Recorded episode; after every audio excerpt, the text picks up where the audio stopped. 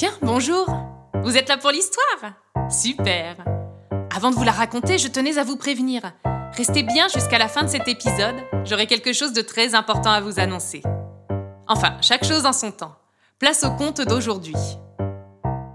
Tout le monde connaît le Père Noël et son histoire.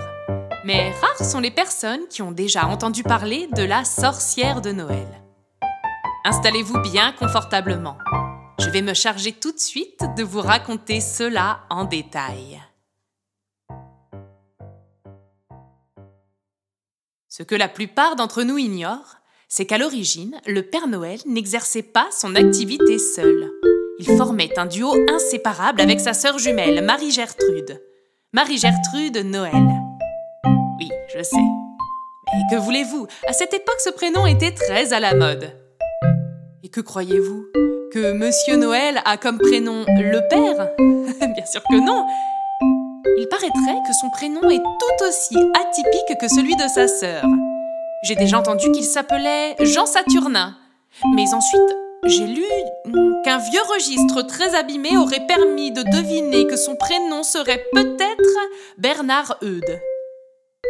Pourtant, il n'y a pas si longtemps, une personne me soutenait que ce serait selon des sources sûres mais qu'il était bien incapable de me donner, Nestor Octavin Eldebert Ledislas Noël. Moi, ce dont je suis sûre, c'est que personne ne sait vraiment quel est son prénom, et qu'il est drôlement doué pour réussir à nous le cacher aussi bien. Mais là n'est pas le propos du jour, revenons-en à notre histoire. Le frère et la sœur Noël s'entendaient à merveille. L'un ne pouvait commencer une phrase sans que l'autre ne la termine. À eux deux, les idées fusaient à une vitesse vertigineuse.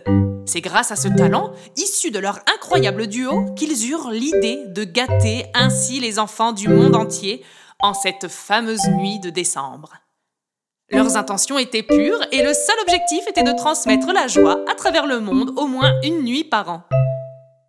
Ils s'exercer à la magie, bien sûr. D'abord pour être en mesure de connaître les souhaits de tous les enfants, puis pour préparer en temps et en heure tous les cadeaux à distribuer. Sans parler du fait de devoir boucler cette incroyable tournée à travers le monde en si peu de temps et à bord d'un traîneau volant. Marie-Gertrude était des deux celle qui excellait dans le domaine de la magie. C'était une véritable passion pour elle, et chaque jour elle se perfectionnait et en profitait pour créer des potions de guérison pour des sabots abîmés des reines, d'autres pour faire briller le petit nez rouge de Rudolph, ainsi que des formules pour améliorer encore et toujours les performances du traîneau. Plus le temps passait, et plus Marie-Gertrude souhaitait mettre ses pouvoirs magiques au service des autres, pour faire le bien autour d'elle. Elle était ravie de ce qu'elle avait pu mettre en œuvre avec son frère, mais maintenant que la tournée de Noël fonctionnait à merveille, elle voulait accomplir des choses plus grandes et plus utiles encore. Elle avait un plan très précis en tête. Elle rêvait de créer une potion qui effacerait toute la méchanceté sur Terre. Il lui suffirait pour cela de profiter de la tournée de Noël pour répandre sa potion à travers le monde entier. En une nuit, elle ferait régner la paix et l'harmonie entre tous les êtres humains. Elle était si fière de son idée et en trépignait d'impatience. Mais comme vous avez sans doute pu le remarquer, le plan de Marie-Gertrude ne s'est pas exactement déroulé comme elle l'avait prévu. Vous devez vous en douter, créer une telle potion implique de faire appel à de la magie extrêmement puissante. Bien plus puissante que celle nécessaire à la fabrication d'un remède pour les sabots abîmés, par exemple. Et peut-être l'ignorez-vous, mais pour créer une potion censée éradiquer la colère et la méchanceté, il vous faut justement utiliser ces ingrédients ô combien dangereux. Bien évidemment, Marie-Gertrude prit mille précautions lorsqu'il lui fallut manipuler l'essence de colère et l'huile de méchanceté. Mais apparemment, mille précautions, ça n'était pas encore suffisant. Était-ce l'émotion de ce qu'elle était sur le point d'accomplir? Était-ce la peur de manipuler ces terribles ingrédients ou tout simplement une maladresse de sa part? Nous ne le saurons jamais. Ce que nous savons en revanche, c'est qu'elle finit par se faire tomber dessus les deux dangereuses fioles.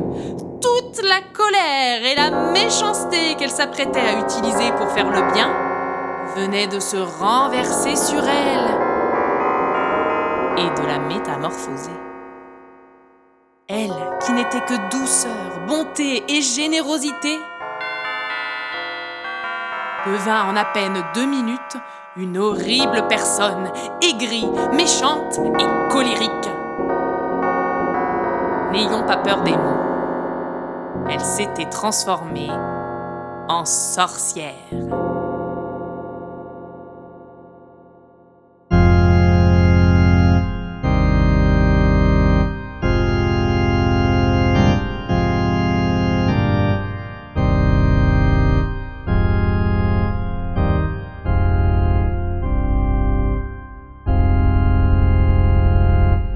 Lorsque le Père Noël entendit des cris dans le laboratoire de magie, il s'y précipita et comprit en un clin d'œil ce qui venait de se passer.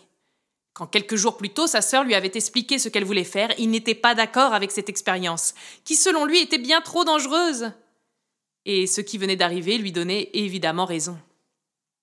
À peine fut-il entré dans le laboratoire que Marie-Gertrude se précipita sur lui.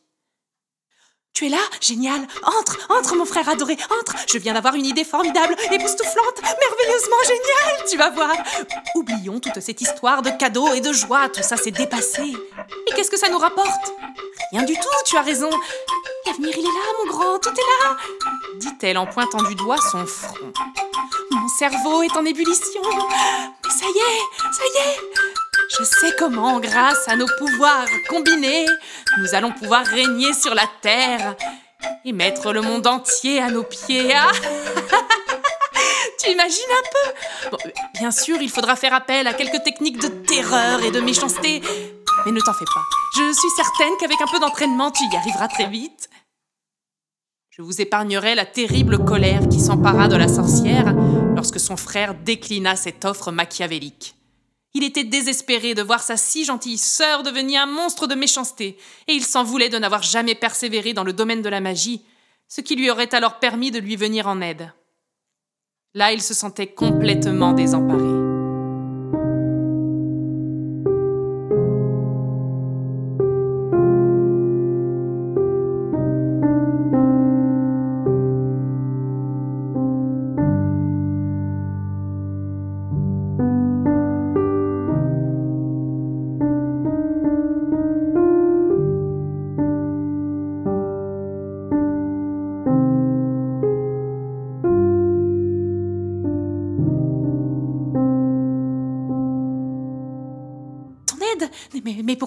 M'aider? C'est toi qui as besoin d'aide, vieux crouton Tu ne vois même pas que je te propose le plan du siècle Retourne tes marionnettes idiotes et tes peluches imbéciles, puisque c'est ce que tu veux. Mais sois sur tes gardes. Bientôt, la fête de Noël n'existera plus. Tu peux me faire confiance.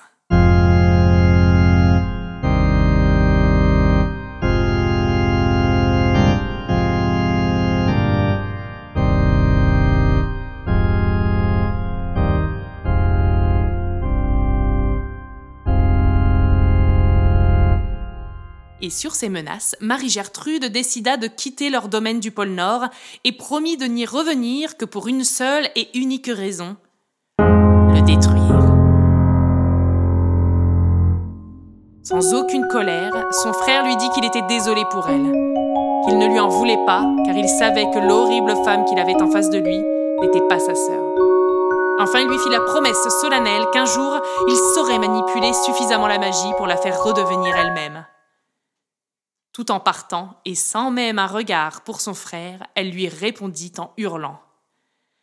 Tu sais où tu peux te les mettre, tes désolés et tes promesses? Bien au fond de l'étable de tes reines, sous le tas de fumier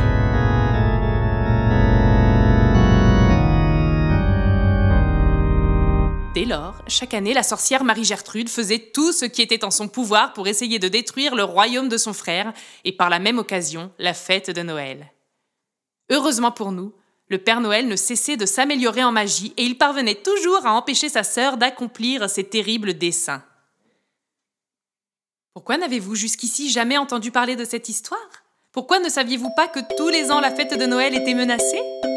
Tout simplement parce que le Père Noël a toujours préféré partager le positif en toutes circonstances, mais aussi parce qu'il savait que la véritable Marie-Gertrude aurait-elle aussi préféré que de si mauvaises nouvelles n'arrivent pas aux oreilles des enfants au moment de Noël chaque année?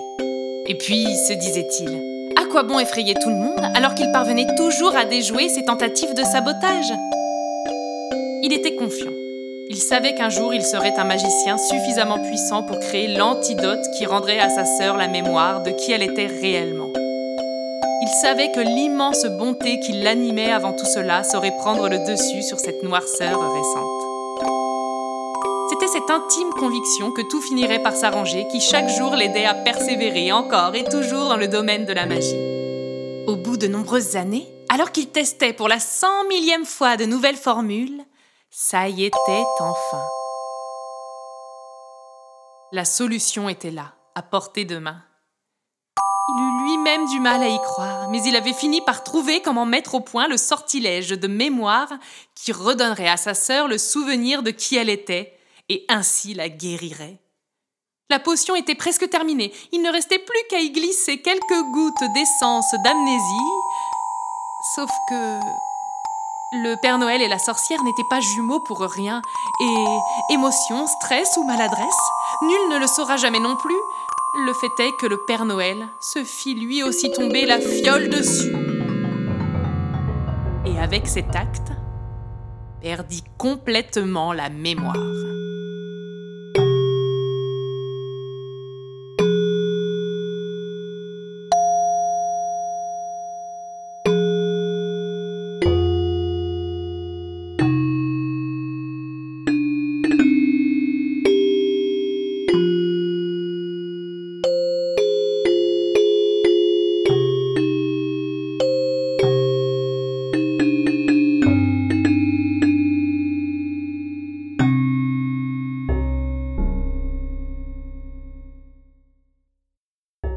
Vous laisse imaginer le vent de panique qui souffla parmi les lutins lorsqu'ils se rendirent compte que le Père Noël n'était plus capable de préparer le moindre cadeau, ni même de faire voler le traîneau.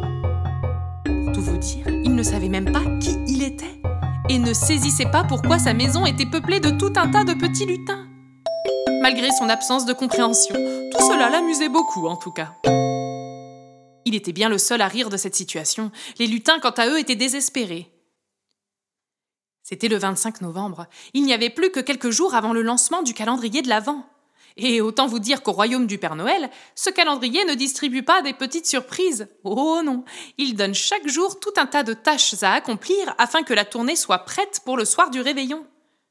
Seulement, sans les pouvoirs du Père Noël, les lutins sont absolument incapables de préparer correctement cette soirée, tant attendue par les enfants du monde entier. La fête de Noël était bel et bien en danger cette année-là sans même que la sorcière ne soit intervenue. C'est en se faisant cette réflexion que l'un des lutins eut une idée qu'il crut lumineuse. Mais bien sûr, la voilà la solution. Quoi donc? Marie-Gertrude! Ah, il est fou! Il est fou, il débloque! Mais tu n'y penses pas! Si par malheur la nouvelle arrivait aux oreilles de Marie-Gertrude, ce serait pire que tout. Elle sauterait sur l'occasion pour venir détruire notre royaume et la fête de Noël. À quel moment as-tu pu croire qu'elle pourrait nous aider? Calmez-vous, je n'ai jamais dit que Marie-Gertrude pourrait nous aider. Ce que je dis, c'est que la solution se trouve sans doute chez elle. Il nous suffit d'entrer discrètement dans sa cabane pour lui prendre son grimoire. Il y a sûrement la recette d'un antidote dedans. Les lutins se mirent d'accord pour tenter cette mission. Ils avaient conscience du danger qu'elle représentait, mais n'avaient aucune autre solution.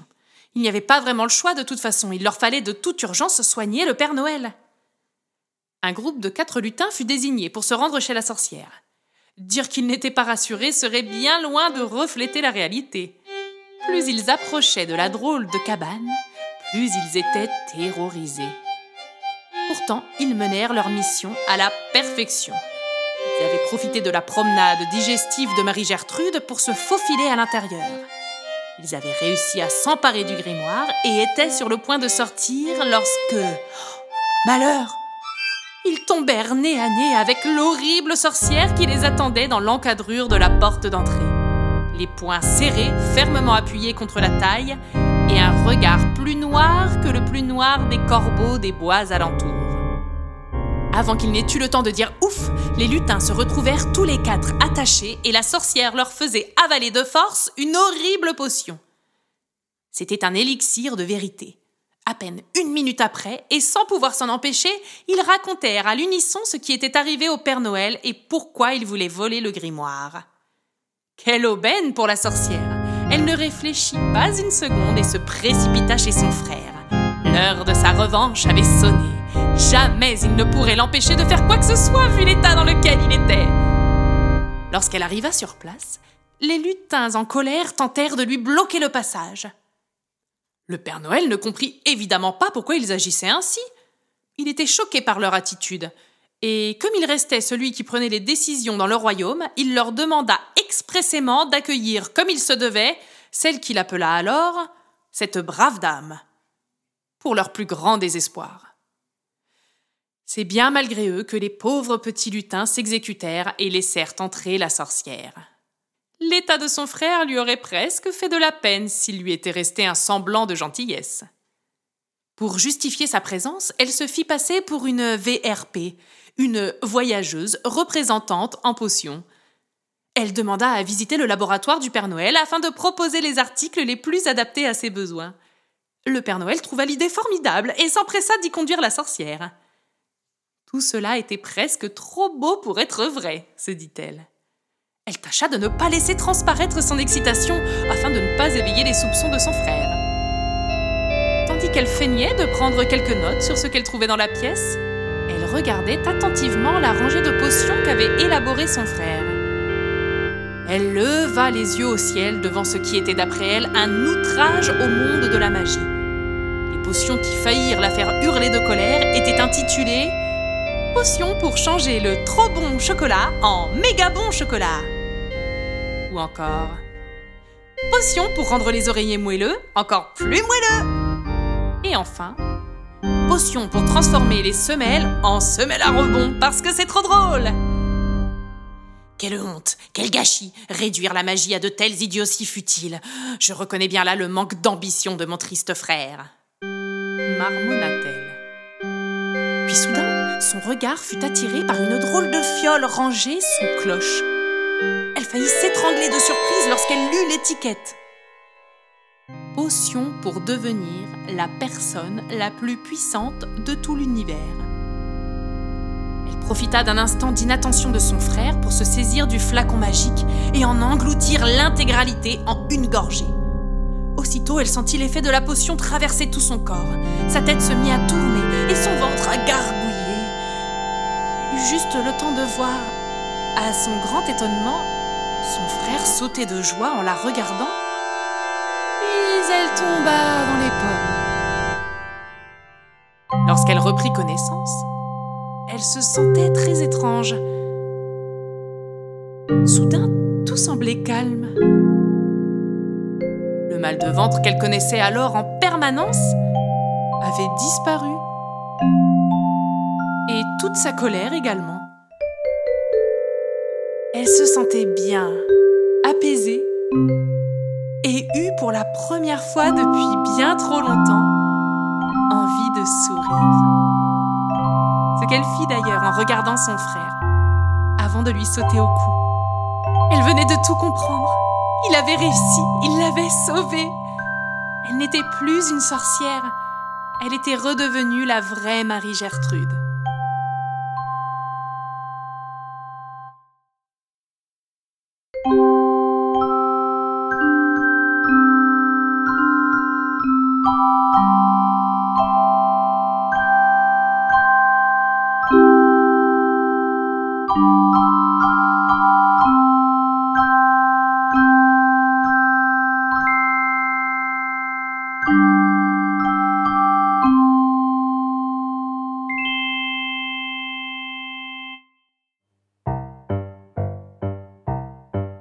Et voilà, l'histoire de Marie-Gertrude est terminée. J'espère qu'elle vous aura plu. Auquel cas... Pardon? Comment le Père Noël est-il parvenu à accomplir un tel exploit alors qu'il avait perdu la mémoire? J'aime votre curiosité. Restez assis, je vais vous expliquer tout cela. Eh bien, croyez-le ou non, il a réussi cet exploit tout simplement en inventant de toutes pièces cette histoire d'amnésie. C'est dingue, n'est-ce pas? En fait, le jour où il parvint enfin à trouver la recette de l'antidote pour soigner sa sœur, il réalisa qu'il était face à un nouveau problème. Comment réussir à le lui faire avaler sans éveiller ses soupçons? Jamais elle n'aurait accepté quoi que ce soit de la part de son frère. Il fallait en outre qu'elle pense boire une toute autre potion. C'est pourquoi il écrivit sur l'étiquette Potion pour devenir la personne la plus puissante de tout l'univers. Il pensait que la sorcière n'était animée que par la méchanceté et une envie incontrôlable de toute puissance. Et il avait bien raison. Jamais elle n'aurait pu résister à l'envie de boire une telle fiole, il l'avait bien compris. Il ne lui restait plus qu'à trouver comment la faire venir jusqu'à son laboratoire, et c'est ainsi qu'il eut l'idée de cette perte de mémoire. Il savait que les lutins voudraient aller chercher le grimoire pour le sauver, mais il savait également qu'il se ferait surprendre par la sorcière. Il était alors essentiel que les lutins eux-mêmes croient en cette histoire d'amnésie, pour ne pas trahir le secret lorsqu'elle leur ferait boire le sérum de vérité. Son plan était absolument parfait, et grâce à cela, il sauva à la fois la fête de Noël et sa sœur, qu'il fit redevenir l'adorable femme qu'elle était. Il lui proposa évidemment de reprendre son rôle à ses côtés, mais elle déclina humblement l'offre de son frère. Elle adorait la cabane qu'elle s'était construite au fond des bois, et méchanceté et colère mises à part, son expérience en tant que sorcière lui avait apporté énormément. Elle pouvait maintenant comprendre et communiquer avec les animaux. Elle avait acquis une connaissance absolue de toutes les herbes, fleurs, champignons et plantes à travers le monde. Elle préférait retourner au cœur des bois et utiliser toutes ces magnifiques connaissances pour à présent non plus tenter de répandre la tristesse et la terreur, mais au contraire faire le bien autour d'elle. C'est ainsi qu'après avoir été l'associée du Père Noël, puis une redoutable sorcière, Marie-Gertrude devint la première druidesse de notre monde. Et dès ce jour, et tout au long de son existence, elle ne cessa de s'illustrer à travers de grands exploits. Ça, c'est une autre histoire. Que dis-je? Toute une série de longues et belles histoires.